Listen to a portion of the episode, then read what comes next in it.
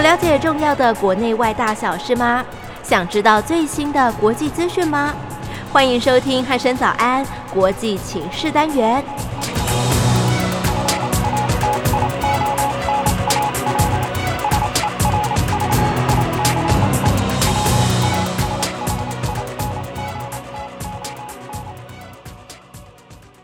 各位听众朋友，您好，欢迎收听今天的国际情势单元，我是一鸣。今天邀请到国政基金会的曾富生老师来到节目当中，老师你好。啊，一鸣早安，全国的听众朋友，大家早安。嗯，大家还是要继续来关注这个国际情势哦。那当然，最关注的大概就是这个，诶，美国总统拜登哦，听说他好像要在六月中的时候要来访问这个欧洲的部分哦，而且他好像还要在十六号跟俄罗斯的总统普京会谈哦。那这件事情呢，相信只要有在关注这个国际情势的朋友，应该都是相当的有注意到这件事情哦。因为毕竟美国、中国跟俄罗斯这三个国家的这个关系哦，可以说是牵一发而动全身哦，就是他们只要有一什么什么的动作，大家感觉都会很紧张哦。那想请问老师，拜登这一次的这个大动作，它有哪一些重要的这个战略意涵呢？那一鸣，你这个问题现在是大家最关心的，嗯因为这个美国的白宫他已经宣布了，啊是那拜登总统呢，他要在六月的十一号先到英国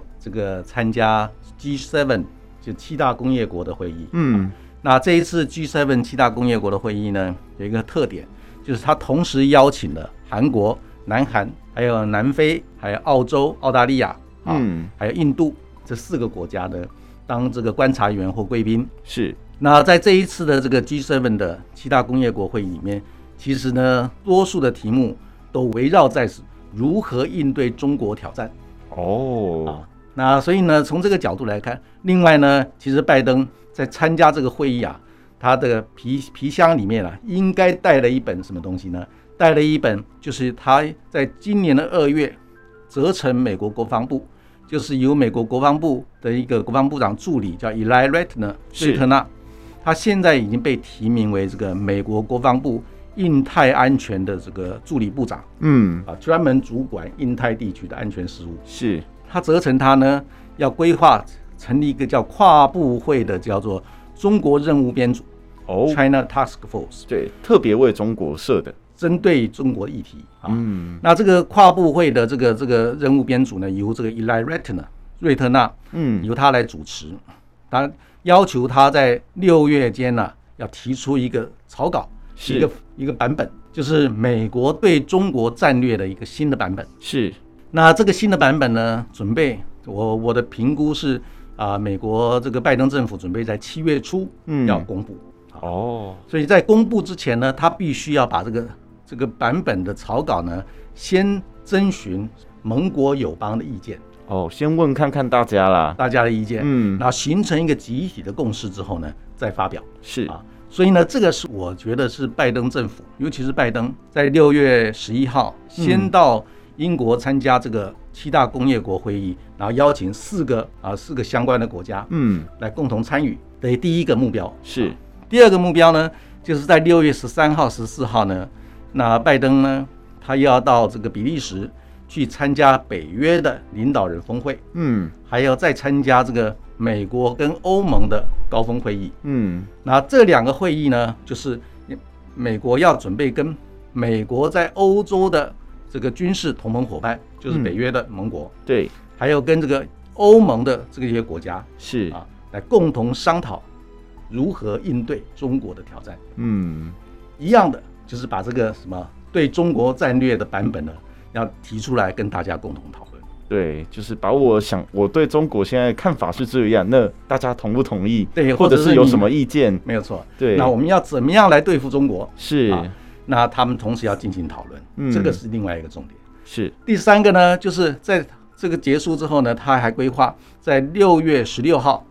在瑞士的日内瓦，嗯他准备跟俄罗斯总统普京嗯，要碰面，那跟进行会谈。这个会谈里面，当然呢，现在披露出来的就是双方之间可能针对乌克兰的问题、克里米亚半岛的问题、这个限核武的问题、嗯白俄罗斯的问题，还有这个北溪二号，就是俄罗斯跟德国之间的天然气管线的种种问题呢，是，要进行所谓的会商。嗯，其实呢，真正的主轴呢还是一样，就是美俄之间如何找到一个共同的利益基础嗯来对付中国挑战。是，就是跟前面一样哦，就是跟其前面一实样嗯大家都是想要对付，也不能说对，不要说对付啦，应该说因应中国的这挑个战崛起跟挑战哦，没有错，大家要想出一些对策啊。也对他，所以呢也是一样，他会拿这个版本呢，这个美国的对中国战略嗯这个草稿呢，那跟我想他会跟俄罗斯总统普京进行沟通，对，稍微聊一聊。聊一聊。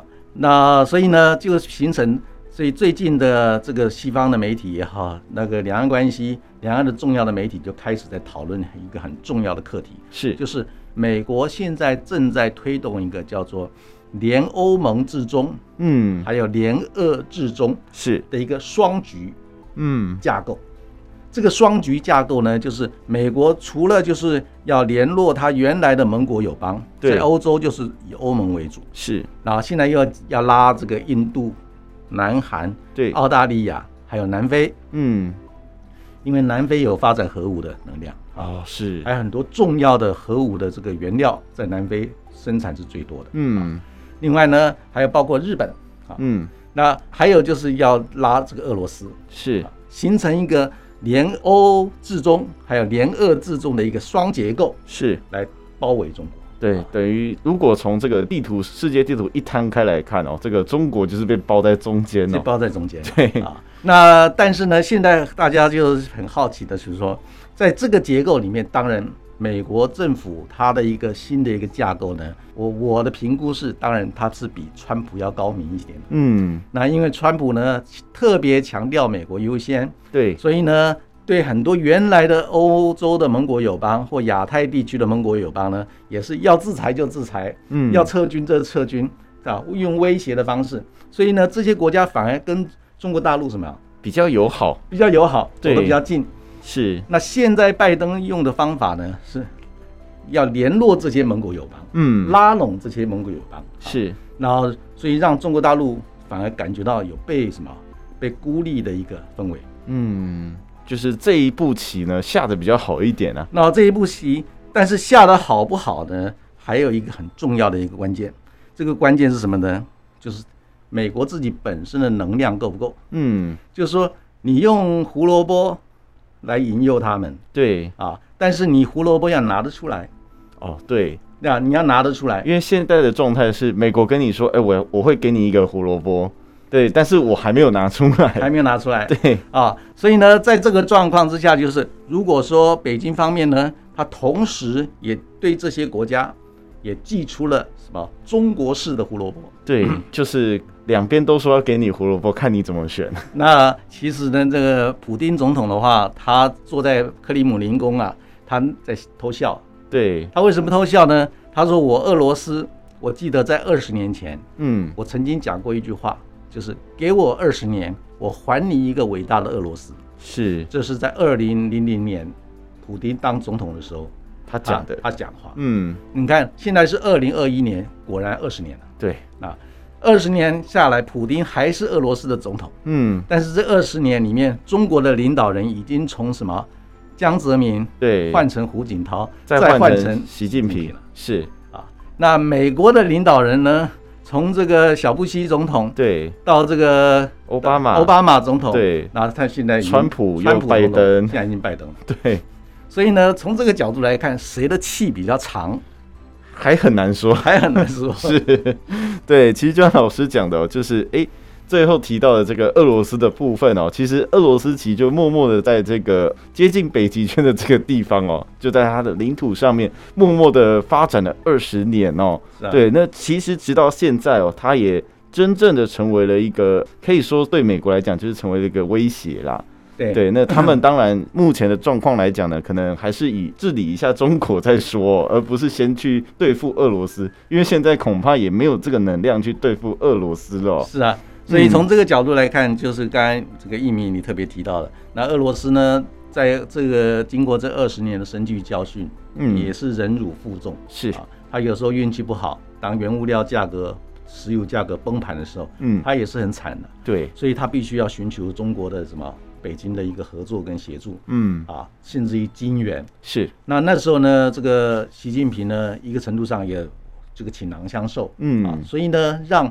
中俄之间的关系呢进入一个新的一个阶段嗯啊。这个新的阶段呢，这一次拜登政府是不是有这个能力能够把俄罗斯拉到美国的阵营？嗯我个人觉得是我是存疑的。对，这这是个存疑的非常多地方可以观察。是啊，那其中还有一个很重要的一个观点就是，因为中国大陆跟俄罗斯之间呢、有嗯非常长的一个边界。对，这个非常长的边界，从中国大陆的角度，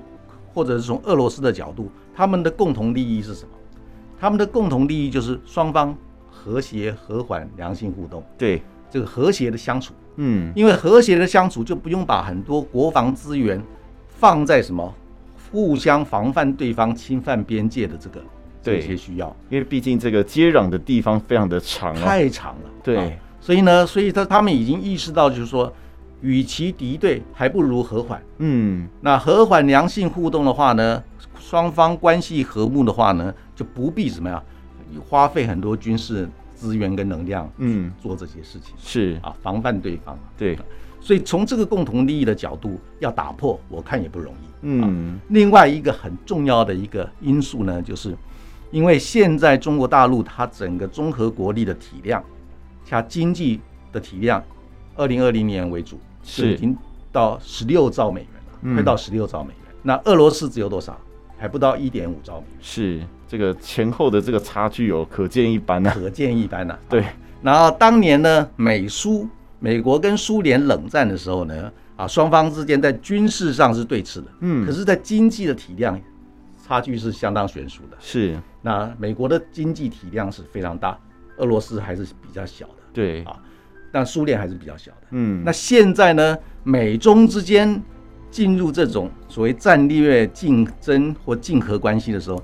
美国的经济体量是二十兆美元，嗯中国大陆也有十十六兆美元，对，而且中国大陆的这个经济成长率高于美国的经济成长率嗯，啊。如果持续下去的话，到了二零三五年左右，中国大陆的经济的体量就会超过美国了。对，这个就不得了了。这个就是美国真正担心的地方。是啊，那所以呢，从这个角度来看，当年我们已经不能够用当年美苏国冷跟战的时候，苏跟苏联冷战的那种那种结构来看今天美国跟中国大陆战略竞争的一个结构，嗯，这个是最大的一个差别。对，所以说，美国想要拉俄罗斯站在美国这一边，一起来制衡中国大陆。那从现在的一个趋势来看的话呢，要成功的几率，我觉得是不高的。嗯，是。不过就像老师讲的，虽然成功的几率不高哦，但是诶，他想要跟这个俄国来联俄制中的这件事情哦，他的布局呢又有哪一些特点呢？那他对这个美中俄的关系到底还会有哪一些重大的影响呢？那我觉得那个问题问得很好啊，就是啊美中俄当然现在新的一个结构里面，那拜登政府摆明了希望能够改善跟俄罗斯的关系。嗯，啊，最起码在从他白宫的发言人沙奇是啊，他的一个发言里面，我们就闻到一些味道了。嗯，他说，美国希望呢跟俄罗斯之间能够建立建立一个叫做可预测、建设性而且稳定的关系。哦，所以从这个角度来看的话，就是他们要转变过去几年美国跟俄罗斯之间的一种非常敌对的一个态度氛围、嗯啊，他们要慢慢转变成所谓可预测、对，这个建设性是，的稳定关系啊。嗯，所以从这个角度来看，北京方面呢，当然就开始会有一点点认为说，哦，你美国准备打这个联俄之中牌。可是呢，从北京的一个角度来看，我评估，嗯，他们认为说，纵使联俄制中被你搞定了一部分，对，那北京的角度来看，他也不用太担心，哦，他也为不什么用太担心吗他？也不用太担心。是，为什么呢？因为今天的中国大陆，它一个经济能量跟科技的能量、嗯，军事的能量，它已经不必再对俄罗斯什么提出所谓的需求。哦，今天是俄国、俄罗斯有求于他，有求于中国大陆，啊是，而不是中国大陆有求于俄罗斯。嗯，更重要的是，在其实，在现在在莫斯科，部分的俄罗斯民族主义者，嗯，他们开始在检讨一件事情，是就是要防范俄罗斯变成中国的原物料附庸国。哦，是对就是他们想要也想要跟中国切断关系，就对了。呃，还不至于缺粮关系，最起码是因为俄罗斯是一个原物料非常丰沛的一个国家嗯，对，啊。那从中国的角度来看，它需要大量的原物料从俄罗斯买就可以了是啊。因为现在中国大陆它的科技能力，多数几乎所有的科技能力，基本上已经赢过俄罗斯已，经不用靠俄罗斯了。是这不跟二十年前、十五年前不太一样。对，啊。那最近这几年，尤其最近这几年，那一些我们观察一些最先进的一些东西，那大陆方面需要俄罗斯的部分呢，已经越来越少，嗯，那甚至于已经几乎没有。对，真的想要有的，俄罗斯也不敢卖，哦，因为这是俄罗斯的杀手锏。嗯他如果卖给中国，那他就完全会让中国什么欲取欲求了。嗯，啊，所以从这个角度来看，反而是俄罗斯现在开始担心啊，会变成什么中国的原物料的附庸国嗯，啊，他们开始有这个反省。是那这一点呢，也是未来美中俄三边关系在互动的过程里面一个新的变数，也值得我们观察。嗯，但是从整体的一个结构来看，美美国跟俄罗跟这个中国大陆，是它是在所谓的在档次上它是 A 级的，对那俄罗斯基本上是 B 级的， B 级的是啊，它甚至于它跟英国、跟法国、跟德国基本上是差不多同一个档次，嗯所以所以是有差距，而且是是差距还相当大。是，其实这个 A B 级的这个差距哦，就可以看出来在国际上的影响力到底有多大哦。对，对，那其实这个美国跟中国呢，在这个国际间拉帮结派哦，其实这个相互较劲的这个意味其实还蛮浓厚的、哦。因为前面老师有提到说，诶，美国找了这个欧盟，嗯然后印度、南非，然后澳洲、韩、南韩，甚至这个日本，然后来一起想要围堵这个。中国大陆哦，那当然也找了这个俄罗斯哦，想说，诶，看看你你的这个土地跟它接壤最多、哦，那看能不能来帮帮美国这样子哦。吧？对，那其实中国感觉上也有在，就是透过一些就是拉帮结派的这种方式哦，互相较劲，在跟美国互相拉扯这个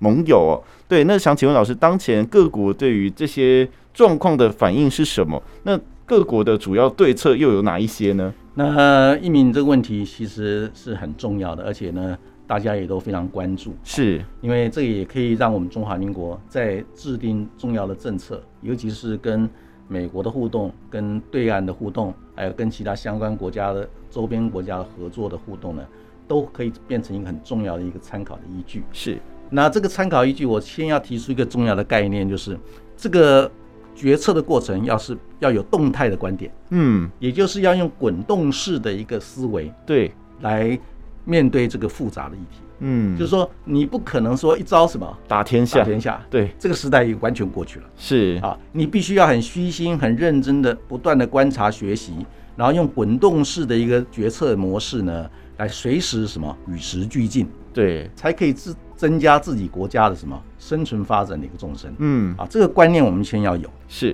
再看看呢，那这些国家其实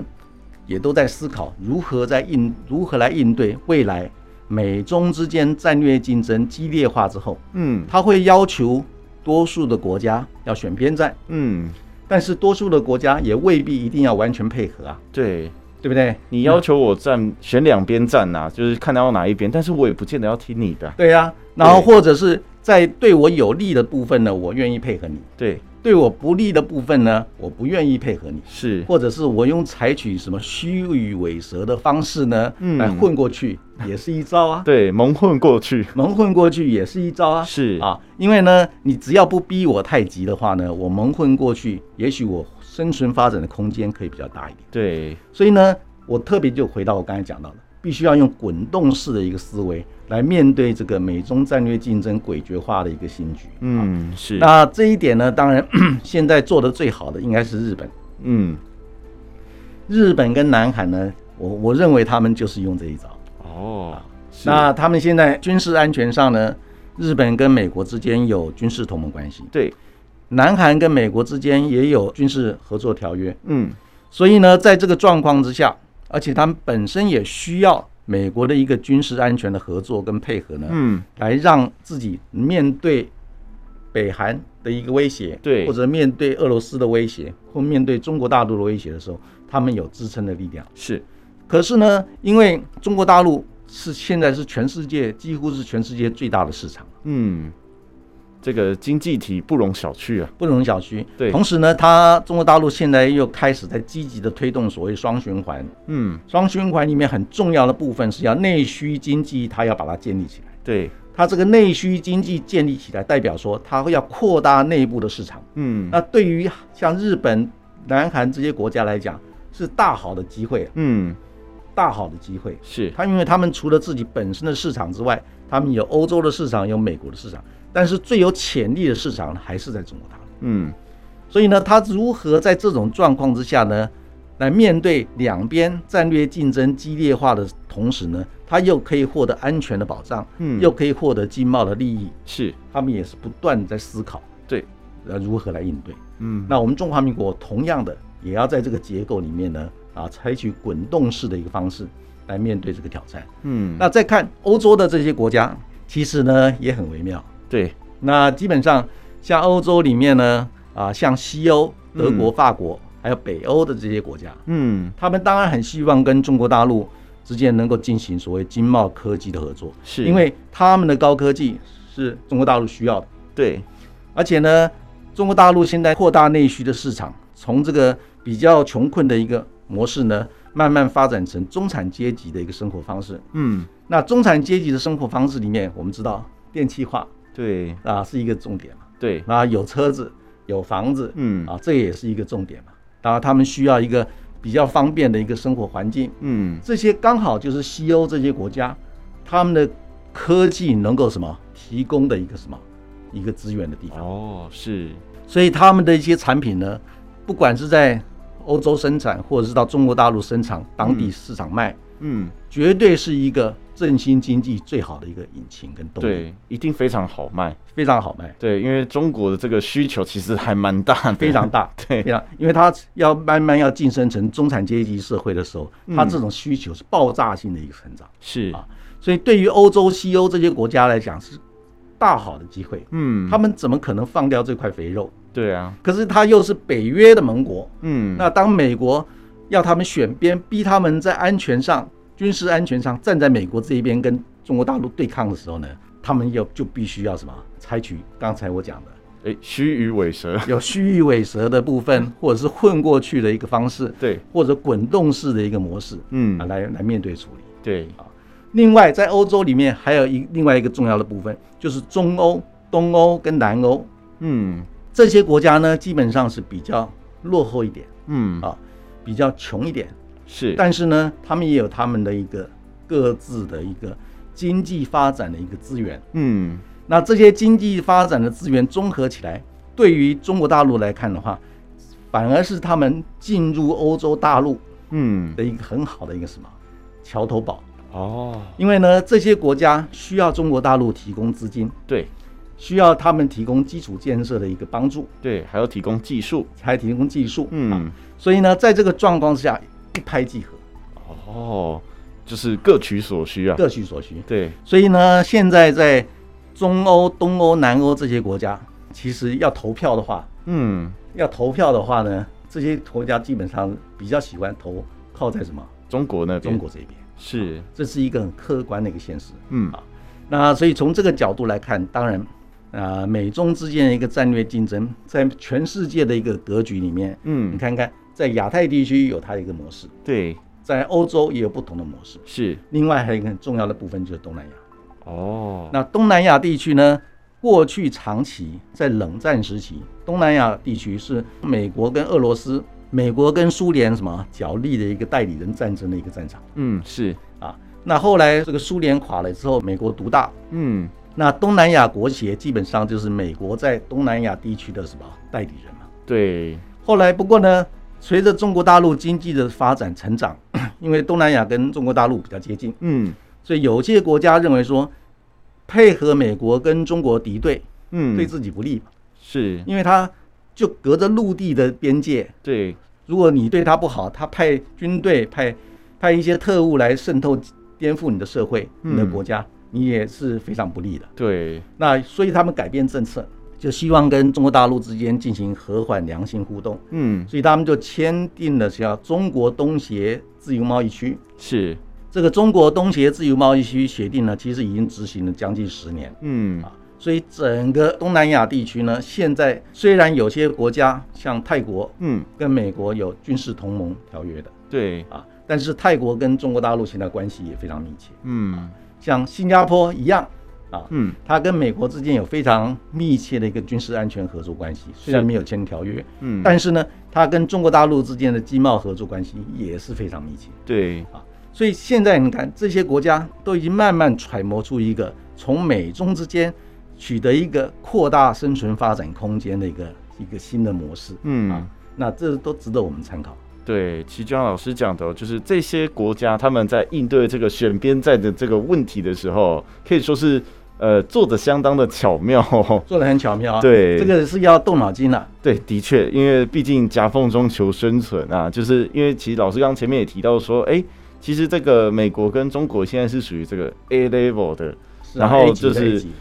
俄罗斯啊、欧洲那些大国呢，其实都是算 B level 的，是啊那更何况是更小一点的，可能没已错经到 C 到 D，甚至更后面一点的这这个 level 个了。这个没有歧视的意味，这是完全从它的综合国力、还有 GDP、嗯还有军事能量来做一个排列。是啊我就要这边要特别声哎明，是是是，对，就没有完全完全没有在歧视这些国家的意思，只是就是就一个综合的实力来看，对来做一个这样子的影客响。观的来一个做一个对一个对分类对而已。对，哎就是他们的影响力的大小的问题哦。对对，那其实在这边就不得不问老师一个问题哦，就是中华民国台湾在面对就是哎美国、中国、俄国他们这种所谓的新三国演义的这种发展哦，那我们应该要如何自处才能够趋吉避凶，找到对我们最适合的生存发展的有利战略位置呢？那这个是大灾问嗯了。我想，这个任何中华民国的国家领导人是啊在他的雷达幕里面呢，一定要有这个思维的结构嗯，啊。同时呢，他必须要掌握住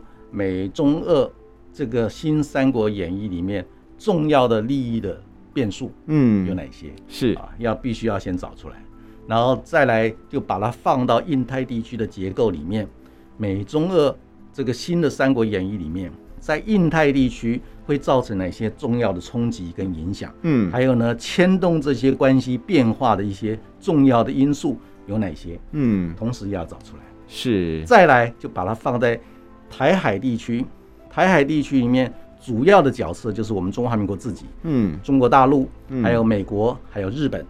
啊是，当然东南亚这些国家就比较次要的啊。这几个主要的角色，